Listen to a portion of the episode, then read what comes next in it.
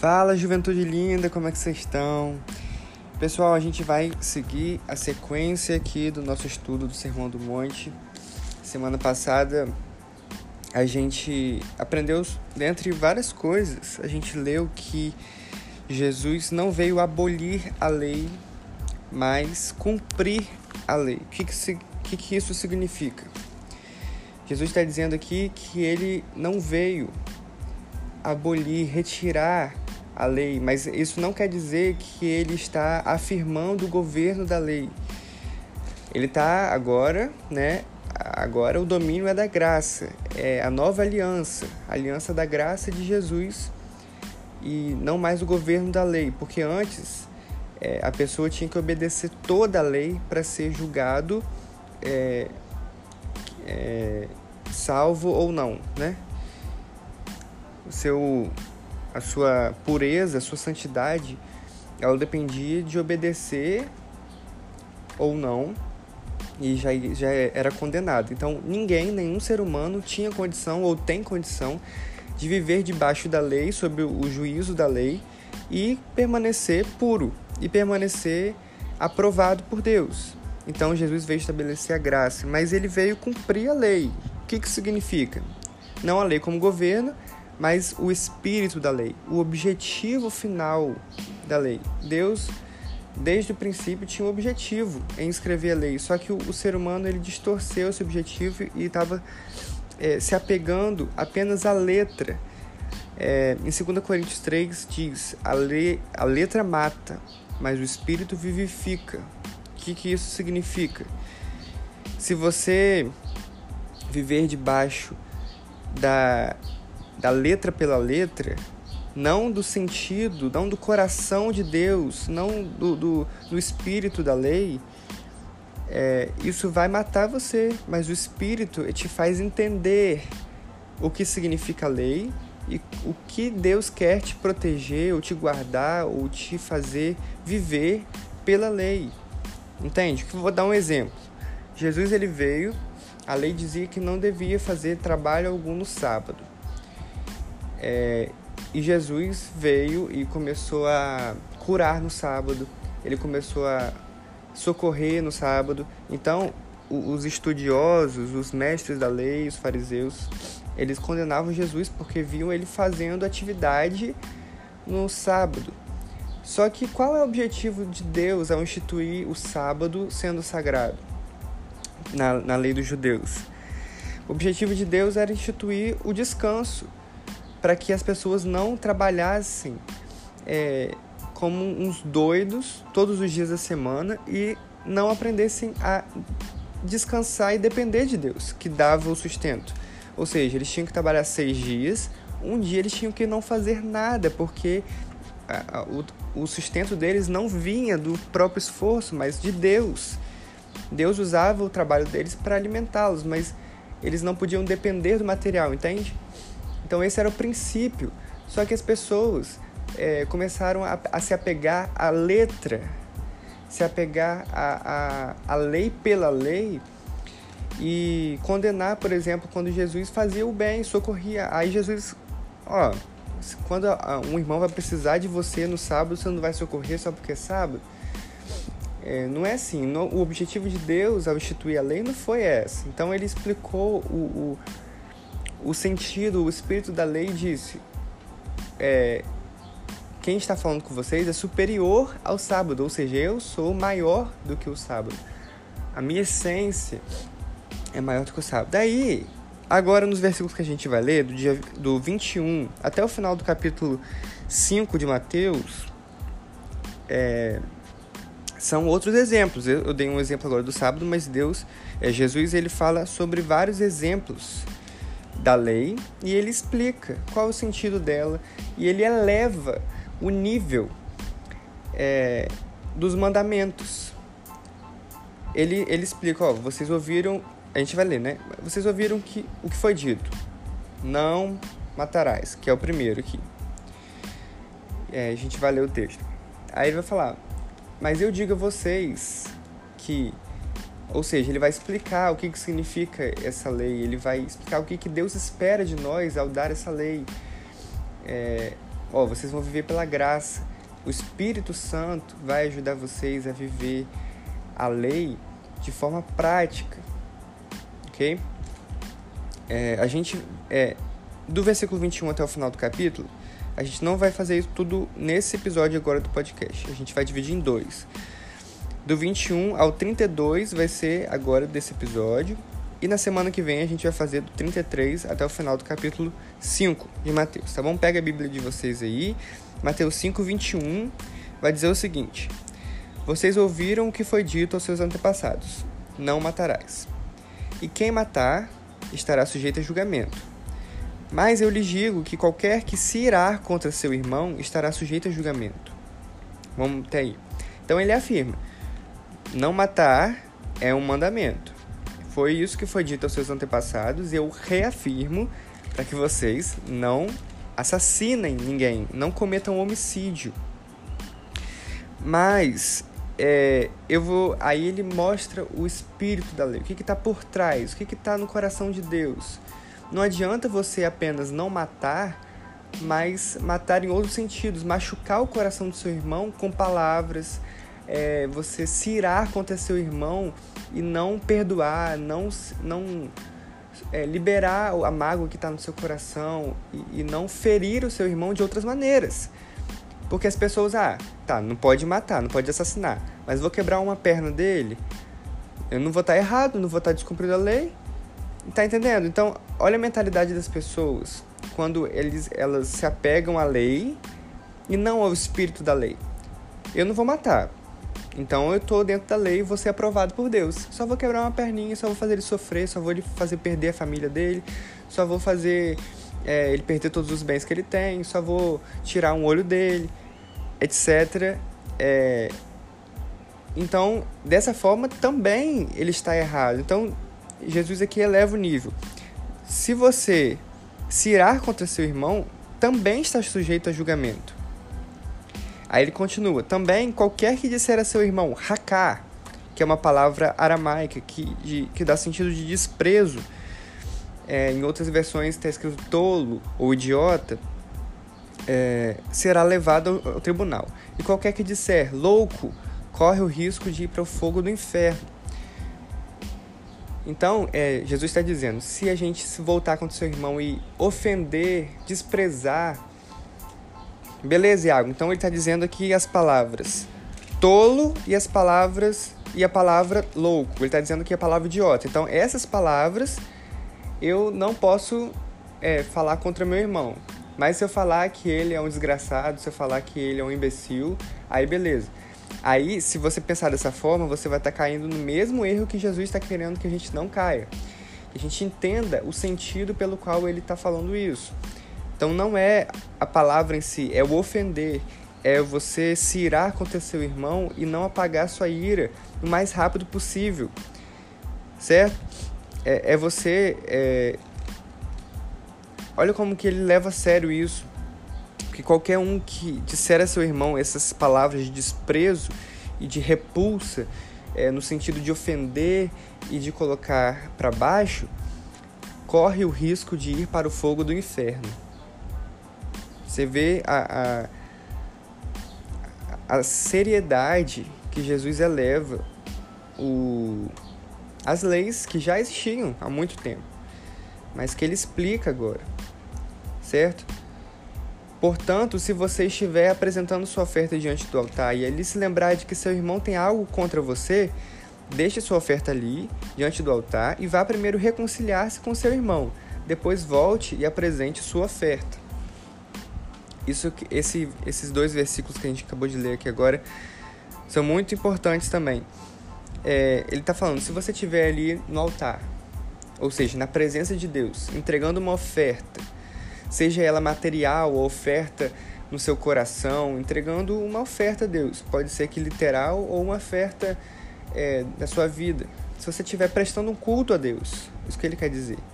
E aí se lembrar que seu irmão tem algo contra você, ou seja, não é só quando você tem algo contra alguém, mas se alguém tiver algo contra você, mesmo que você não tenha feito nada de errado, mesmo que você não tenha é, provocado de maneira de propósito contra alguém, mas se, se você lembrar que alguém tem algo contra você, antes de você ali entregar sua oferta ao Senhor diante do altar, vá primeiro reconciliar-se com seu irmão.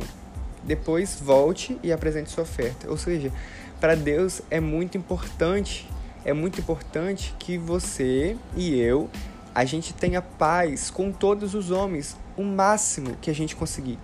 Se a gente for em relação ao nosso irmão e tentar reconciliar, e mesmo assim ele não quiser reconciliar com a gente, mas pelo menos nosso coração está aberto, é, a gente liberou perdão, a gente liberou, a gente pediu perdão, mesmo que a gente não tenha feito nada de errado, a gente já fez nossa parte e a gente pode cultuar Deus com tranquilidade. Mas enquanto a gente não fez o máximo, o máximo de nós para estar em paz com todos os homens e com todas as mulheres, né, no caso, todos os seres humanos, é, Deus tem grande probabilidade de ele não aceitar a sua oferta. É igual quando 1 João, acho que capítulo 4 diz: Aquele que diz que ama a Deus, mas que odeia o seu irmão, é mentiroso. Aquele que, que acumula ódio, que guarda ódio contra o seu irmão, mas diz que ama a Deus, é mentiroso. Como que você vai amar a Deus que você não consegue ver, mas você diz que ama a uma pessoa que você consegue ver? Então Deus diz que é mentira. A gente não consegue.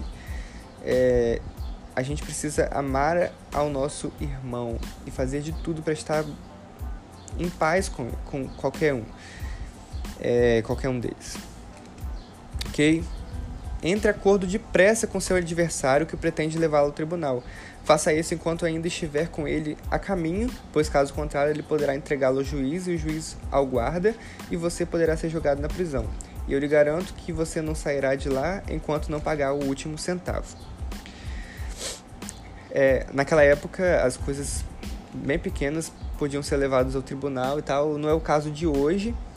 É, mesmo que seja uma coisa judicial ou uma, uma situação do dia a dia contra o nosso irmão ou do irmão contra nós, a gente precisa. Qual que é o sentido que ele está falando isso? Resolva entre vocês o quanto antes é, as coisas tenta resolver entre vocês. Não, não esperem as coisas ficarem mais sérias.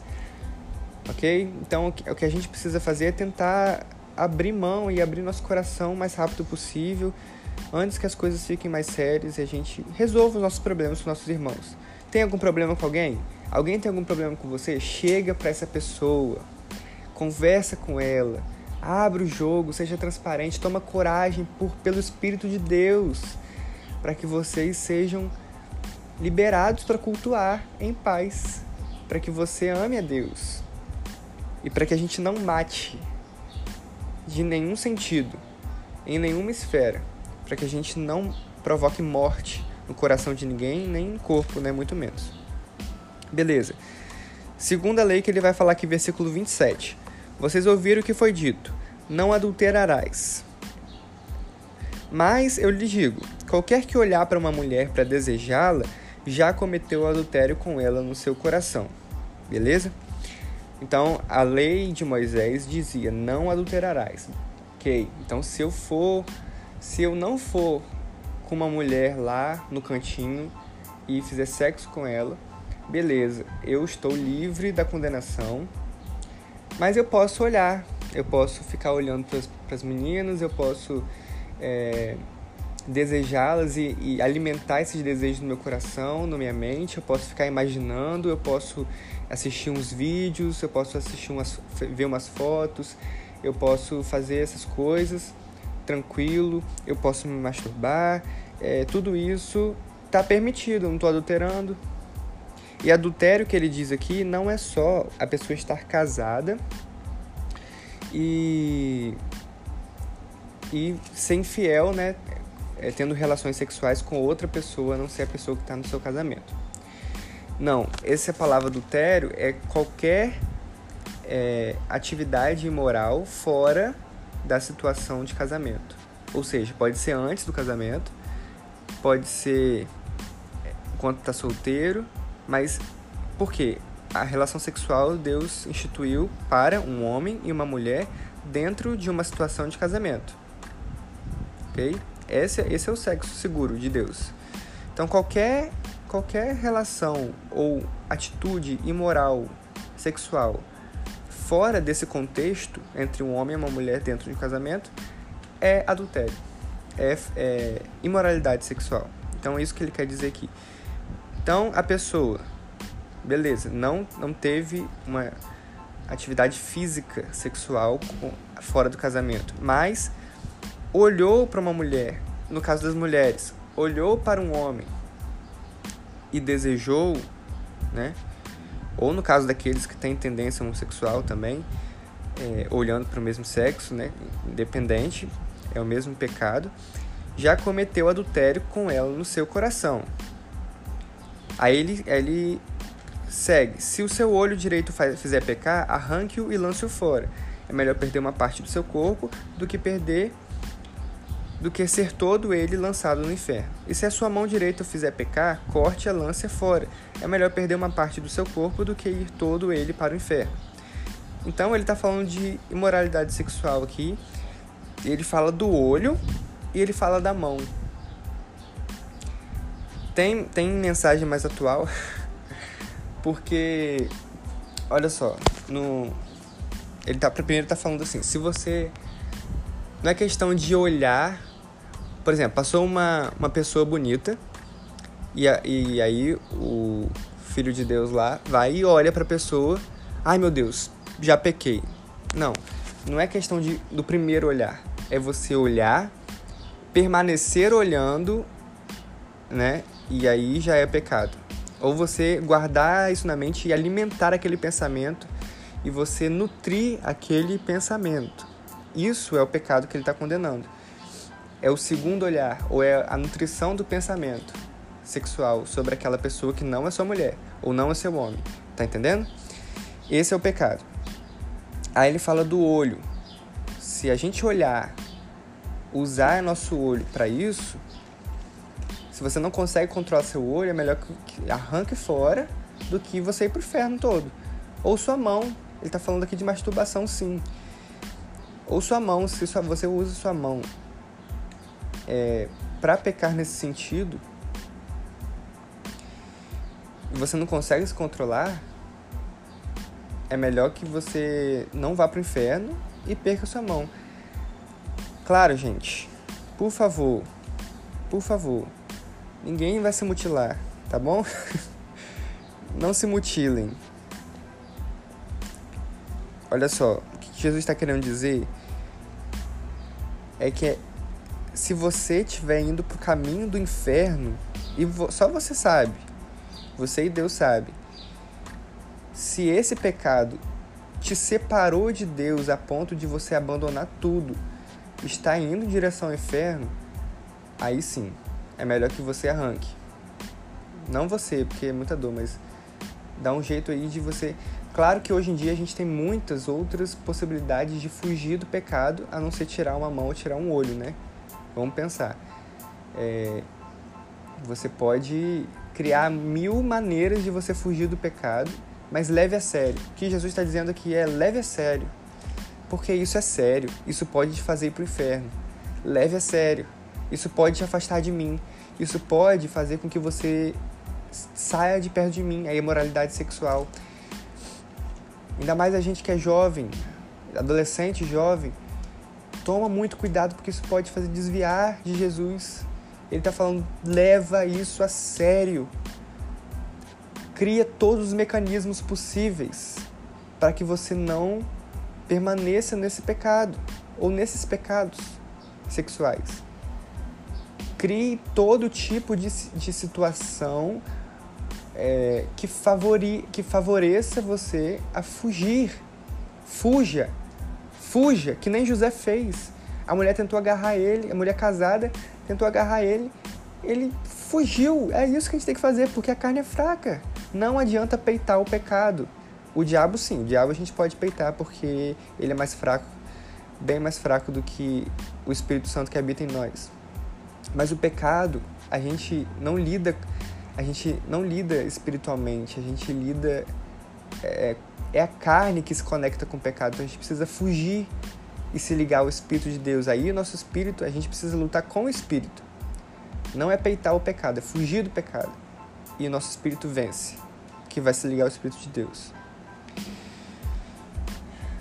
Aí, vamos lá. Versículo 31. Foi dito: Aquele que se divorciar de sua mulher deverá dar-lhe certidão de divórcio. Mas eu lhes digo que todo aquele que se divorciar de sua mulher, exceto por imoralidade sexual, faz que ela se torne adúltera. E quem se casar com a mulher divorciada estará cometendo adultério. Olha só o que esse texto diz: que o casamento é uma coisa séria diante de Deus. Deus odeia o divórcio. Qual é o plano? Qual é o, a vontade de Deus com o casamento? Que dure até a morte, porque é aquilo que o Deus uniu o homem não tem condição de separar. Então, o casamento para Deus não é só um contrato é, social. Não é só você ir no cartório e assinar e pagar lá 800 e poucos reais, ou conseguir de graça, né, socialmente, e você lá assinar o contrato e tá casado. Não é só isso. Também faz parte, mas não é só isso. Para Deus é uma união espiritual. Deus une duas pessoas e se tornam uma só carne espiritualmente e fisicamente também, mas também espiritualmente. Então, por isso que o sexo ele faz com que as pessoas se tornem uma só carne. Então, quando isso é praticado fora do casamento, preste atenção, a alma das pessoas espiritualmente estão unidas, aliançadas em Deus. E tem outro texto bíblico que eu não lembro a referência agora, mas que Deus, que, que Deus diz: se, se um homem se unir a uma prostituta sexualmente, ele vai estar ligado a ela também. Ou seja, é muito sério. A aliança espiritual não é quebrada assim. Não é quebrada. É, a menos que haja uma intervenção divina pelo sangue de Jesus em, em, por meio de arrependimento e mudança de atitude, essas alianças perduram. E há aí uma aliança é, em que a é, conexão espiritual. Isso é sério, porque é, coisas espirituais começam a acontecer quando duas pessoas se unem.